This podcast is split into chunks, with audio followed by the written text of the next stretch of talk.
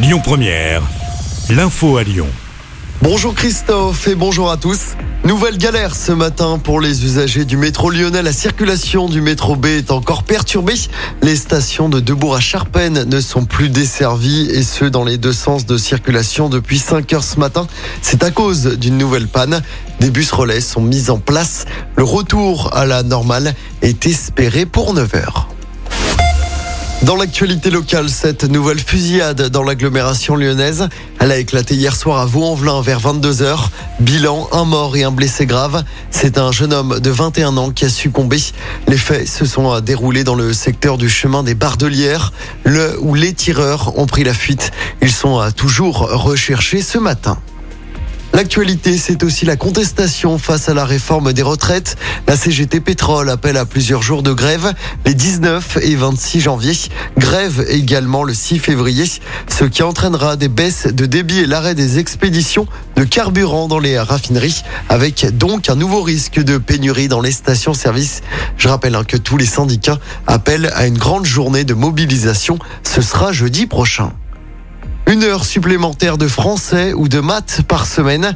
C'est ce qui attend les élèves de 6e à partir de la rentrée de septembre. Objectif du ministre de l'Éducation nationale, améliorer le niveau général des collégiens.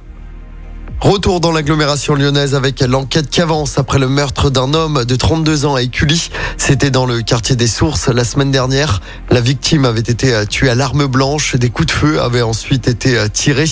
Les individus avaient pris la fuite en voiture. Trois suspects ont été arrêtés et placés en garde à vue. Les enfoirés s'installent à Lyon dès ce soir. Six représentations sont prévues jusqu'à lundi. Ça va se passer à la Altony Garnier.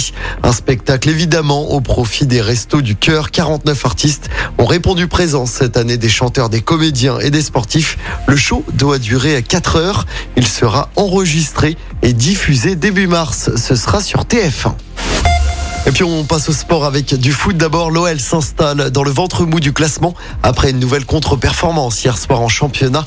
Les Lyonnais n'ont pu faire mieux que zéro partout sur la pelouse de Nantes. Triste match nul hein, pour l'OL. L'OL qui recevra Strasbourg samedi soir au Groupama Stadium, toujours en championnat. Et puis en basket, pas de nouvel exploit pour l'Asvel face au Barça. Les Villers-Banais ont perdu hier soir en Euroleague. C'était à l'Astrobal, score final 82 à 75. L'Asvel qui rejouera dès demain soir en Coupe d'Europe avec la réception de Valence. Coup d'envoi du match à 20h. Écoutez votre radio Lyon Première en direct sur l'application Lyon Première, lyonpremière.fr et bien sûr à Lyon sur 90.2 FM et en DAB+. Lyon Première